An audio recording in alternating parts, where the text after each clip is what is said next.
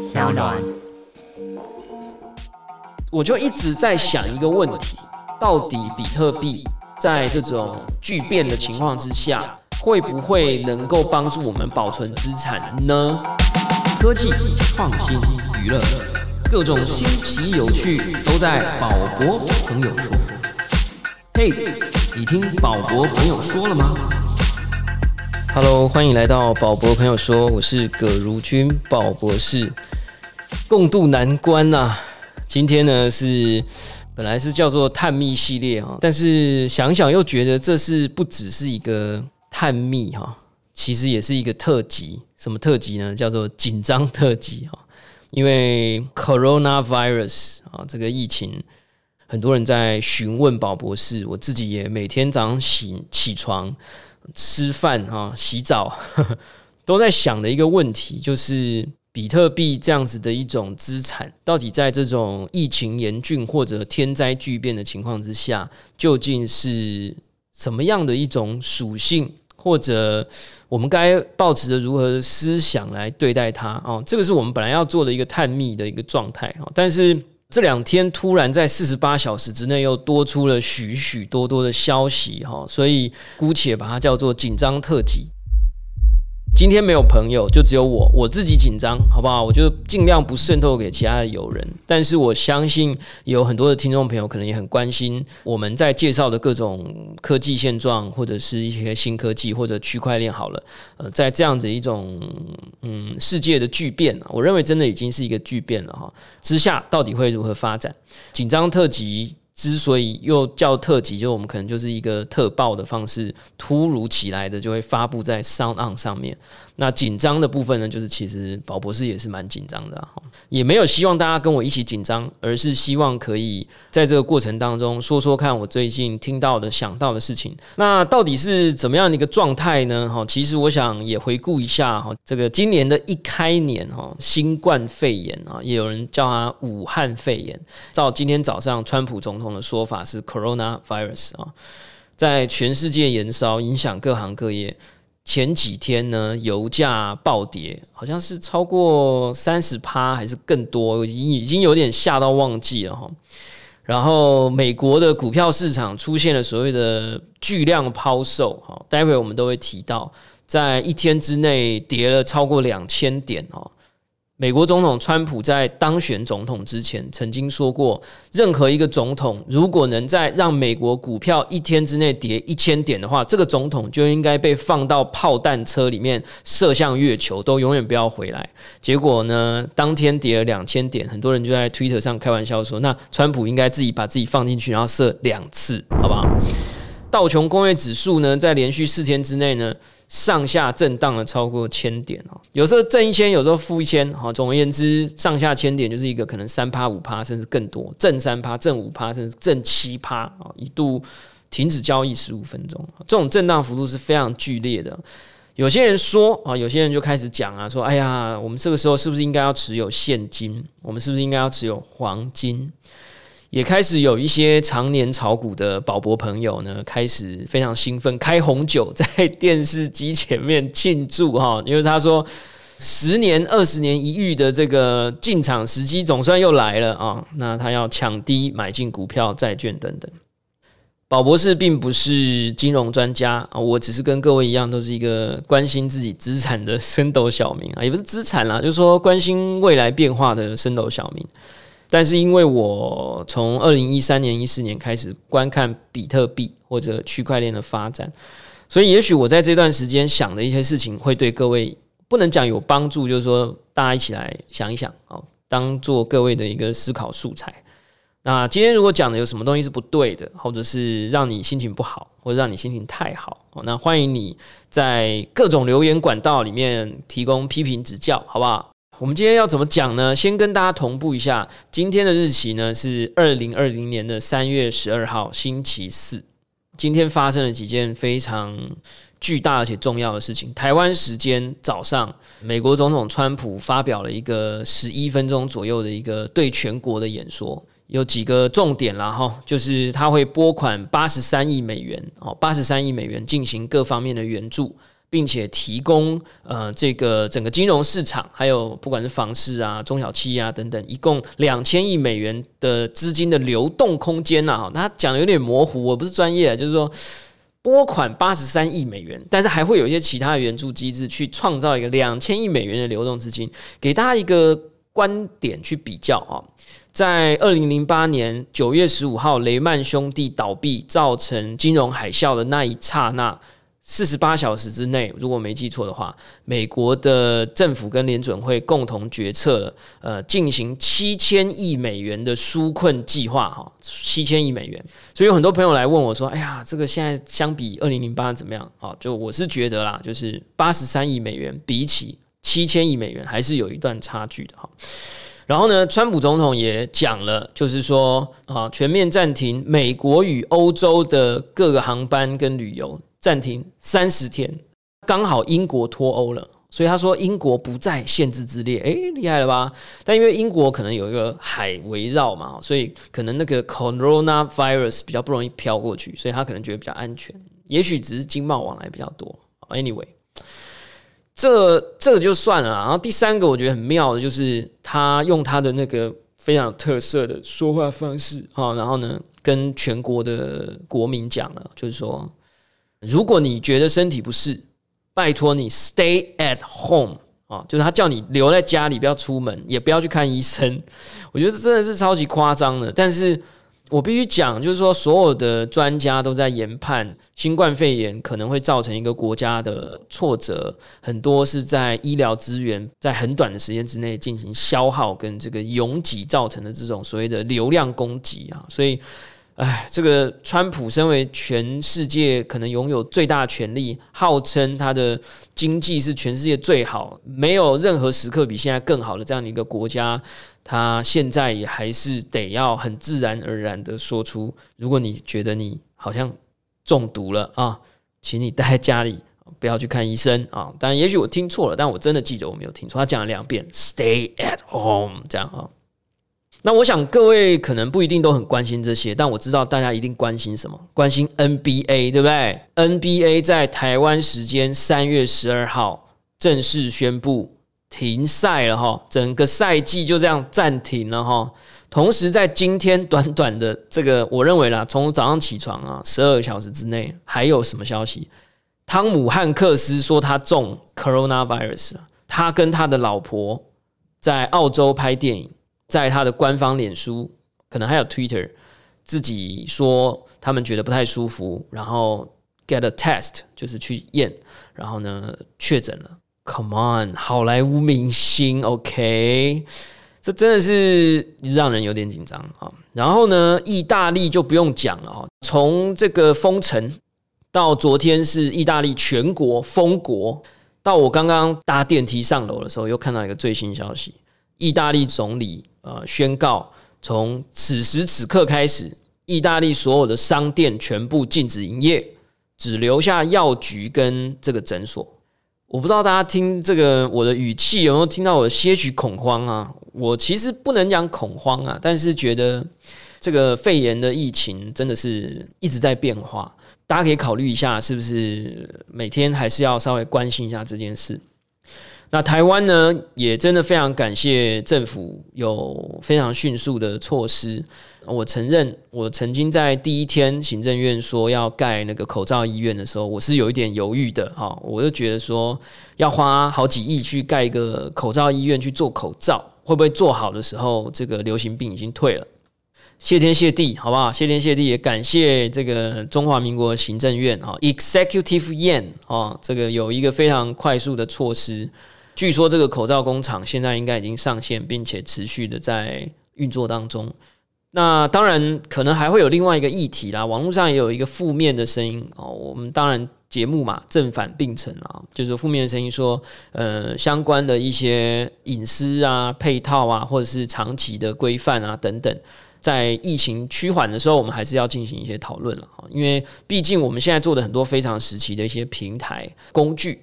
都是非常必要也非常有用的，但是很可能很多都是直接开绿灯。我相信全世界都是这样的啊。但是在一个时间点，我们还是应该要回过头来去检视一下这段时间我们有哪一些新的平台、新的工具，很可能在过去的正常体系跟流程之下，我们应该要过经过一个怎么样的流程，我们可能也是可以来讨论一下。但是现在我们就不讨论了，好吧？非常感谢我们的政府。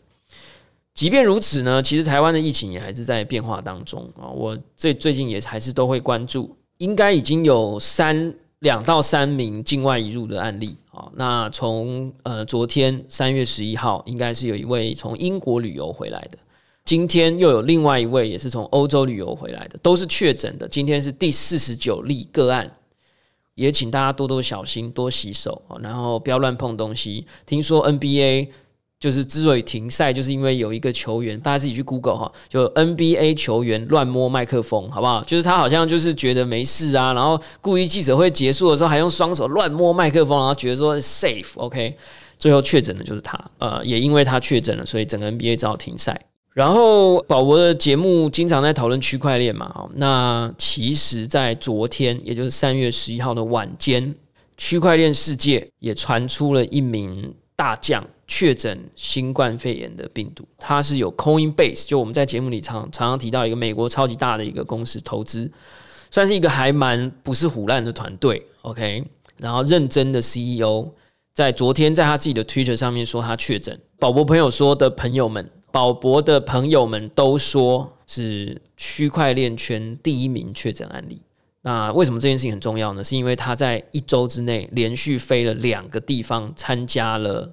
区块链的全球盛会，好不好？OK，是一个实体的会议，所以他在自己的 Twitter 上面也说，就是希望所有在那一段时间参加会议的区块链圈的朋友都要去居家隔离一下啊，确认一下自己的身体状态。那所以宝博呢，照惯例啦，所以常常今天他现在已经讲十七分钟了，根本还没讲到比特币，好不好？但我们。循序渐进。如果你真的很希望赶快听到结论的话，你可以快转。宝博其实最近也不能讲最近，其实从一月二十五号过年开始，就已经非常大幅度的减少公众场合的外出。这样讲起来有点胆小啊，但真的是这样，因为我已经老了，好不好？我已经老了。OK，那我的日常的工作是在台北科技大学教书，互动设计系。自从三月二号已经延后两个礼拜开学以后，到目前为止已经到第二周。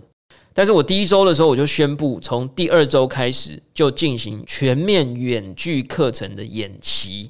什么意思呢？就是因为学校的规定，学校如果有一个人确诊，那一班就停课；一个学校如果有两个师生确诊，就全校停课。OK。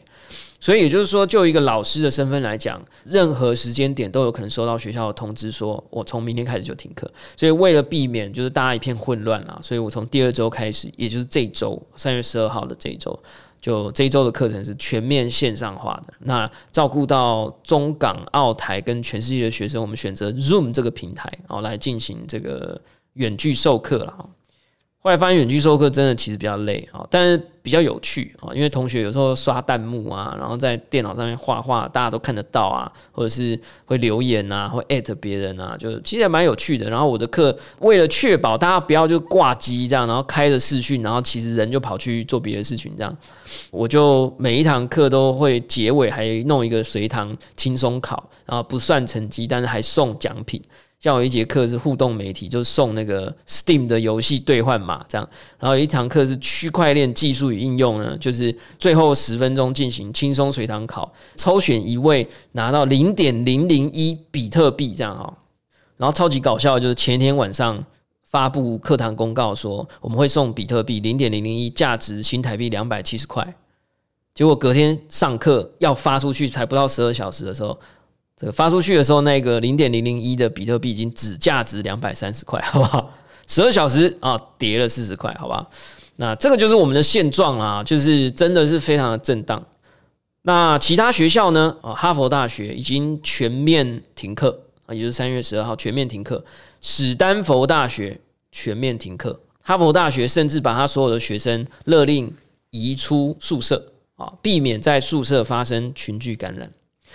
台湾的其他学校，像台青交正成，听说耳闻，好不好？宝博听朋友说，就是也都鼓励远距教学。然后台大今天的台大校长管校长也发布了一个算是校内的发表会，就是台大的未来教室全面上线，一喜一忧啦哈，一忧就是供体时间，喜的是也许未来真的可以加速这个远距工作或授课的进程。那我这个礼拜实验了三门课都是远距的。学生的反应倍儿棒，好不好？每一次一讲说，哎呀，大家觉得这个案例怎么样啊？哦，喜欢的话刷一排爱心，这样，然后大家就一直笑，这样啊。好，所以我们刚刚讲到了这个案例呢，就开始提到比特币喽，哈，就是这段时间比特币到底发生什么事呢？就是其实在过年的时候，我就非常关注这件事情。然后一直不断的在思考，初四、初五银行开工的时候，我到底要如何对我的资产进行操作啊？那我应该之前已经有在节目里面爆料了，就我个人的或者是我们家庭的，可能三分之一的资产可能是数位资产哦，就是可能当然也有一部分的资产是存在银行里面，那有一部分的资产是存在股市里面，或者是一些理财管道里面。呃，我先跟大家讲说我在第一时间做的事情，好不好？第一时间就是在过年的后一周，我做的事情是：第一，所有的虚拟货币我是没有进行变动的，但是我把我所有的股票都卖掉了。诶，这可以讲吗？大家不要乱抛，好不好？那也很幸运的避掉了这一波恐怖的风暴，我们等下会讲哈。然后呢，另外一件事情呢，就是我走到了银行，准备了一些现金。那其实我那个时候要走到银行那一周的时间点的时候，我其实是非常一直不断的在思考，因为那个时候是 Tesla 直接冲到九百块美金的那个时候，美国股市有史以来最长的多头啊，就是涨势最长的。可是因为我觉得，不管是不是肺炎的问题啦，我其实对于这个美国的这个过分乐观的整体局势，我还是有点怕怕的。然后加上肺炎，因为我们亚洲地区是第一个面对到肺炎的这个我们讲新冠肺炎攻击的地方啊，所以我就会更加觉得紧张，然后，所以我就率先撤出了这个美国的股市。那台股我基本上是没什么投，我就一直在想一个问题，就是说。到底比特币在这种巨变的情况之下，会不会能够帮助我们保存资产呢？啊，原因是为什么？原因是因为我们真的不知道这个恐慌，或者是这个恐怖的，我们讲全球大流行。今天我们大家都不是一定非常认同的那位 WHO 的。我不知道负责人吗，或者主席吗？谭先生总算在今天宣告叫做全球瘟疫大流行。在全球瘟疫大流行的情况之下，你如果叫我把资产放在银行里面，我其实是不一定非常放心。我知道在座可能有一些不是在座，在耳在听的或在看，有些人可能是银行的工作者，或者是金管会的成员，或财政部的啊，或政府单位。呃，这跟就没有关系，好不好？就是这是一种个人感受，好不好？大家不喜欢的话就不要听啊。就是我我觉得在非常极端的极难的情况之下，银行不一定会开。就像我们刚刚听到了，意大利关闭所有的对外公开的场所。那我是还没仔细看银行会不会开啦，很可能不会开。他说只有药局跟诊所。所以，如果你把钱放在银行，然后你想要去领也领不出来，然后大家冲到 ATM 啊，当然这是极端状况。那大家就会想说，那同时也要做一个避险的话，大家可以去买黄金，对不对？好，我告诉各位，我去开黄金存折了。我去开黄金存折，就是在过完年银行开工的时候。可是黄金存折，你买来的黄金叫做纸黄金。什么叫纸黄金呢？就是是一张写在纸上，你有多少黄金的。一种行为，好不好？所以呢，那个黄金在银行真的无法运作的时候，你还是拿不到手上的。好，所以呢，宝博士就在一个这样的非常千头万绪的思考之下，在思考说，我究竟要如何因应这个情况来移动我的，也没有说多少的资产这样。然后我也一直在思考，到底比特币会下跌、崩跌，还是会逆势上涨？还是会持平。先讲结论，这几天我们其实有做一个非常详实的记录。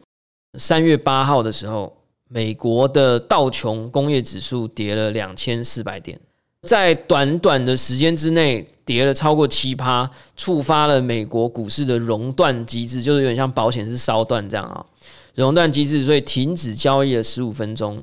后一天，因为川普在九号的时候开始讲话了，就说他要减税啊，干嘛？所以隔天大涨一天一千五百点这样，然后大家哇，大家以为又得救了。再隔天，也就是三月十号跟十一号，也就是今天，好不好？今天。道琼工业指数又跌了一千四百点。哦，注意哦，我们刚刚一开始节目就提过，川普总统曾经说过，美国总统如果让股市跌一千点的话，就应该把自己装到炮弹飞车里面射向月球，好不好？所以如果到今天为止，他应该要射很多次了。那如果你去看那个交易记录的话呢，你会发现在三月八号，这个美国股市崩跌，触发历史上第二次触发熔断机制，在那一天，比特币。跟 S P 五百指数同声下跌，所以当天有非常多的人都非常的傻眼猫咪啦哈，我不知道这四个字现在还流不流行啊？就是大家都有点不知道怎么怎么去思考。哎，不是讲好了吗？比特币应该是避险呐。当全世界的这些传统金融都下跌的时候，它应该是站在对面的角色，别人下跌，它应该要上涨。哇，怎么会这样？就是从一万多块美金一颗比特币，好像跌到 maybe 八千多这样啊。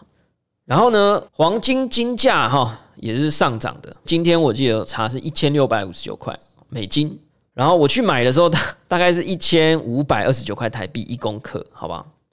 然后那个美国债券是上涨的，今今天微幅下跌了哈。三月八，我想的是三月八号是上涨，因为股票开始恐慌的时候，债券就会上涨。日币。好，日币，大家猜猜看，上涨还下跌？大家不是现在很差，他们到底奥运是不是停办嘛？对不对？大家觉得日币是上升还是下跌？上升啊，上涨啊，日币的价值是上涨的。今天呢，今天稍微回落了哈，这就很有趣了。先讲结论，结论就是美国经济开始下滑，然后美元开始走弱，美国股市下跌。据说我不是金融专家，好不好？据说呢，很多人就会视日币为一种避险资产。大家是这样讲的，那大家可能觉得七月才是奥运啊，所以其他到时候再说，暂时避险嘛，好不好？所以大家就会瞬间把钱也许移一些过去。好啦，那就是讲到重点啦。那比特币为什么会跌呢？比特币一下撑住，然后一下下跌，一下撑住，一下下跌，然后一下又逆势回涨，这样。然后之前农历新年的那段时间，中国的疫情最严重的时候，曾经一度下滑之后，竟然上涨。那很多人就讲说，是不是很多人就在家里炒币，所以才会上涨啊？总之呢，就很多消息这样，大家就内心非常的混乱。我啦，我内心非常混乱。后来我静下来思考好几天以后呢，我做出了一个结论哦，做出了一个短暂的结论。我的结论是，我们先不讲其他的币，就是比特币不能算是避险资产，但是也不能不算，好吧？大家是不是很想揍我呢？啊？就是比特币，我认为它是在特定状态之下具有避险的功能或特性。什么状态呢？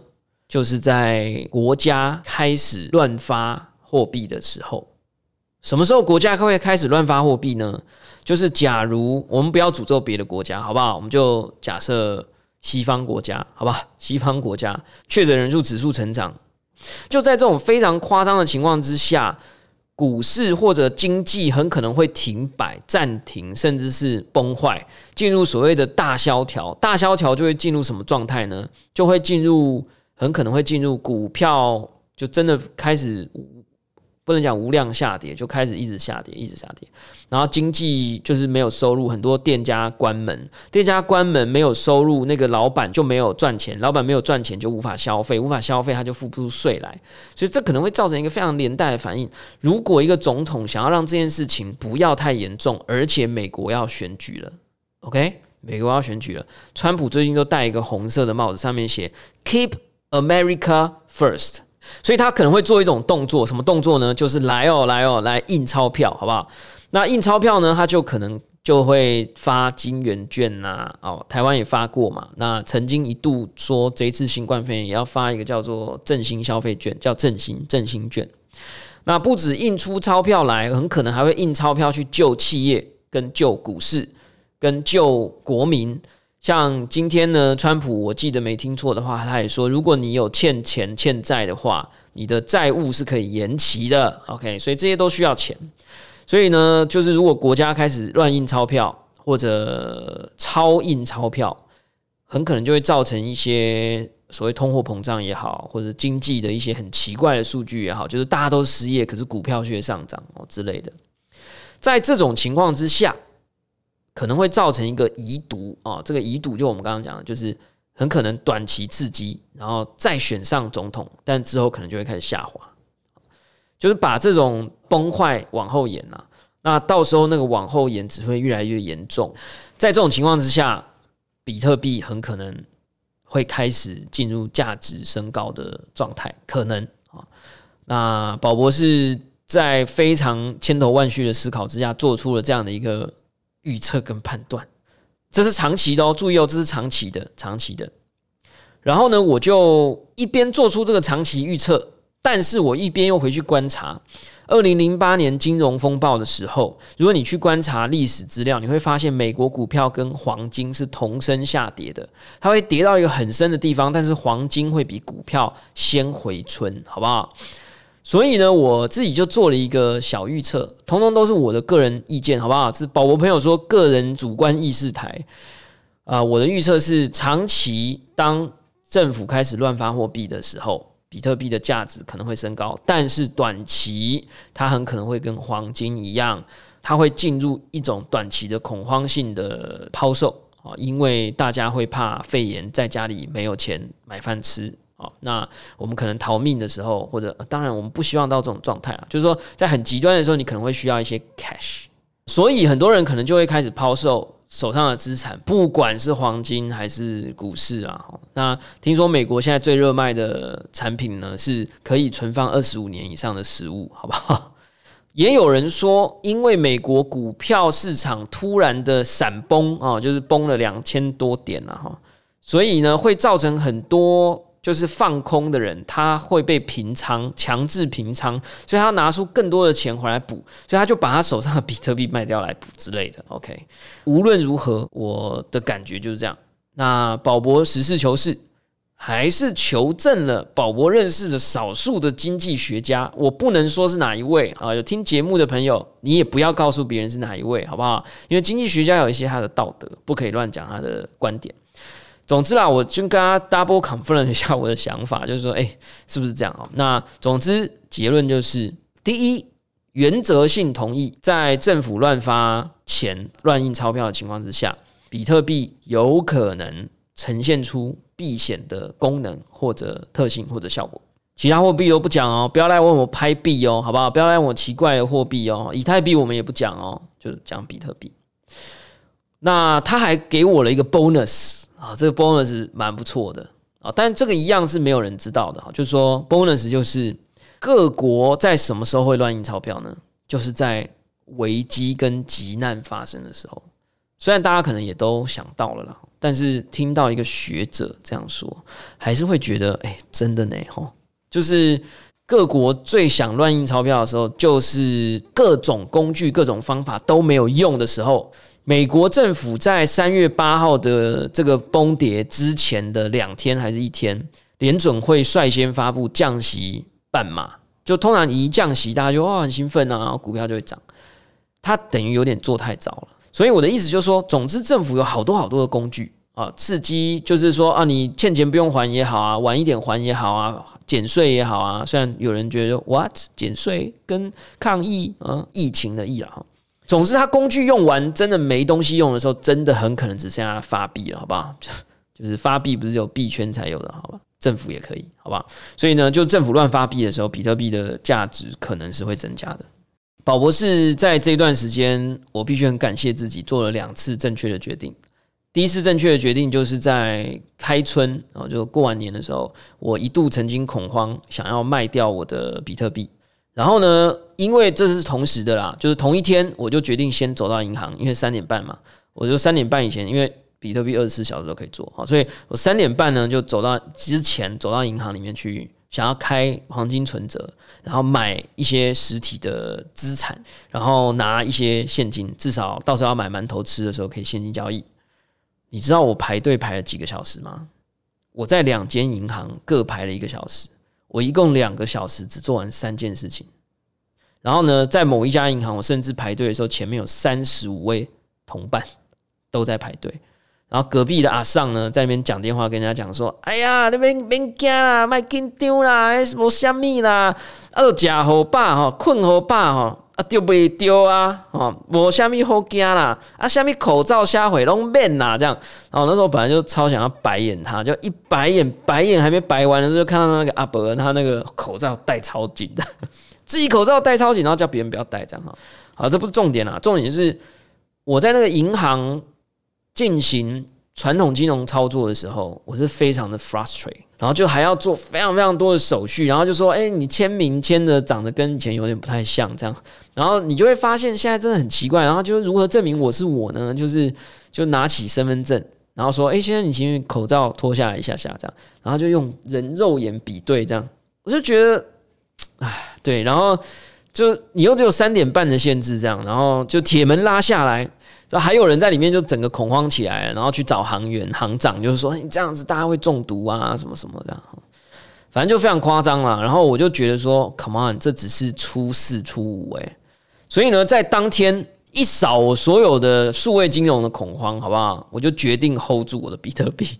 好，所以那是我做的第一件正确的事情，因为在那一天之后呢，比特币就开始上涨了，所以还好我没卖掉。但是，但是我又做了第二件正确的事情，我把部分就是我在交易所里面，就是那种比较流动性比较高的数位资产全面清空。哎，这可以讲吗？啊，不要告诉别人啊。所以在 right now 啊，就基本上我其实避开了一个小的 slope，不能讲之后到底会怎样，也许三天后我就后悔。好了，但其实重点都不在投资，好不好？这不是一个投资的节目。这真的只是一个分享，一个散户，一个升斗小民如何在急难时刻思考自己的资产配置啊，那还有保护自己，其实保护自己不是投资的目的。那我目前的情况是，我也问了一些保博朋友啊，那目前有百分之六十到七十左右都只讲四个字：现金为王的。呃，我相信我们的政府啊，所以我其实也只领了一个月的薪水出来。我相信各位放在床底下的现金，应该都比我多好几倍啊。总而言之啊，我们真的非常的希望。这个世界可以疫情赶快过去，大家生活赶快恢复正常。我也很希望赶快再去吃寿司啊，赶快再跟大家聚餐，然后还有很多的骇客松，好不好？很多的活动，我真的都很想要参加。我也很想去看电影哈，从过年到现在，我已经没有再去看电影了。OK，你可以说我非常胆小，但是因为我年纪已经超过四十岁了，OK。今天案例四十九，就是一位四十岁的女性啊，所以不要再觉得只是五六十岁才有可能被确诊，好不好？大家请注意安全。那最后啦，最后啦，我相信希望提醒各位独立思考，好不好？独立思考，就是桥水基金的这个达里欧先生，他可能是第二次出现在我们的节目啊，就被我提起来。他其实是最近就 diss 比特币啦哈。他说：“经济衰退要来了，啊，投资人要避险，应该选择黄金，而不是比特币，好不好？所以，我们做个平衡报道。他说，货币有两个目的，一个是交换媒介，一个是价值储存，而比特币两种都没有，好不好？就是 diss 他。所以呢，他说，如果让他选择，聪明人选择的话，他们会选择持有黄金，而黄金作为储备货币的历史已经有一千年了。那我来 diss 他的话，我就会说，他这么讲是因为他手上。”已经先买入了很多的黄金，他才会这么说，好不好？如果你看到很多巴菲特在嘲笑比特币的报道，你也可以嘲笑他，因为如果比特币成功，然后传统的货币开始示威的话，他手上的这些可口可乐以美元计价的股票，还有他百分之五的 Apple 股票，OK 啊。但是当然啦，正正反反，反反正正，好不好？希望大家保持独立的思考。我也一直在吸收各方各面的资讯，希望我不要有下一集紧张特辑。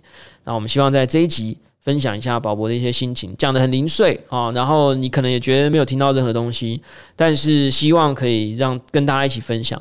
然后也希望祝大家祝福各位呃身体健康，万事如意。好，免费防疫专线一九九二啊，一九九二哈。总而言之啦，真的非常感谢我们的台湾政府做了非常非常多的努力，也非常感谢所有的人都在这段时间尽了自己最大的努力。如果你感受到身体不适，请拨一九九二防疫专线。我们希望宝宝朋友说可以长长久久的录制下去，一定可以好。然后呃，这个紧张特辑啊，就只有仅此一集，好不好？然后我们今天所讲的所有内容都与投资决策没有任何的关系，都只是个人的主观意识，请各位保持着百分之两百二十的自主思考来进行各位在危急、危难跟极端状况之下的资产配置跟操作。不是为了投资，是为了让每一个人的生活、你的家人跟你自己可以做到更好的保护，好不好？那如果你有任何看法，我相信各位有非常多的高手在民间，好不好？如果你有更多的看法，你觉得哪里我讲错了、数字错了、观念错了，任何的错误，拜托你留言指正。商岸粉丝专业随时等你来留言。S O U N D O N 声浪哈。然后声音的声，海浪的浪哦，然后那个 YouTube 频道啊，搜寻宝博朋友说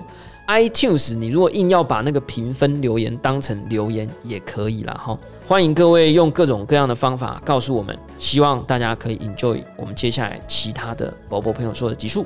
好，感谢大家收听宝博朋友说，我是葛如君宝博士。如果你喜欢我的节目，欢迎订阅，而且拜托一定要分享，不论你是在 Apple Podcast。Spotify、Sound On、YouTube 或者其他所有的频道，听到我们的节目，都欢迎按下五星评价、按喜欢、分享、留言，或者按下那一颗非常漂亮的小铃铛追踪订阅。我们下次空中见，拜拜。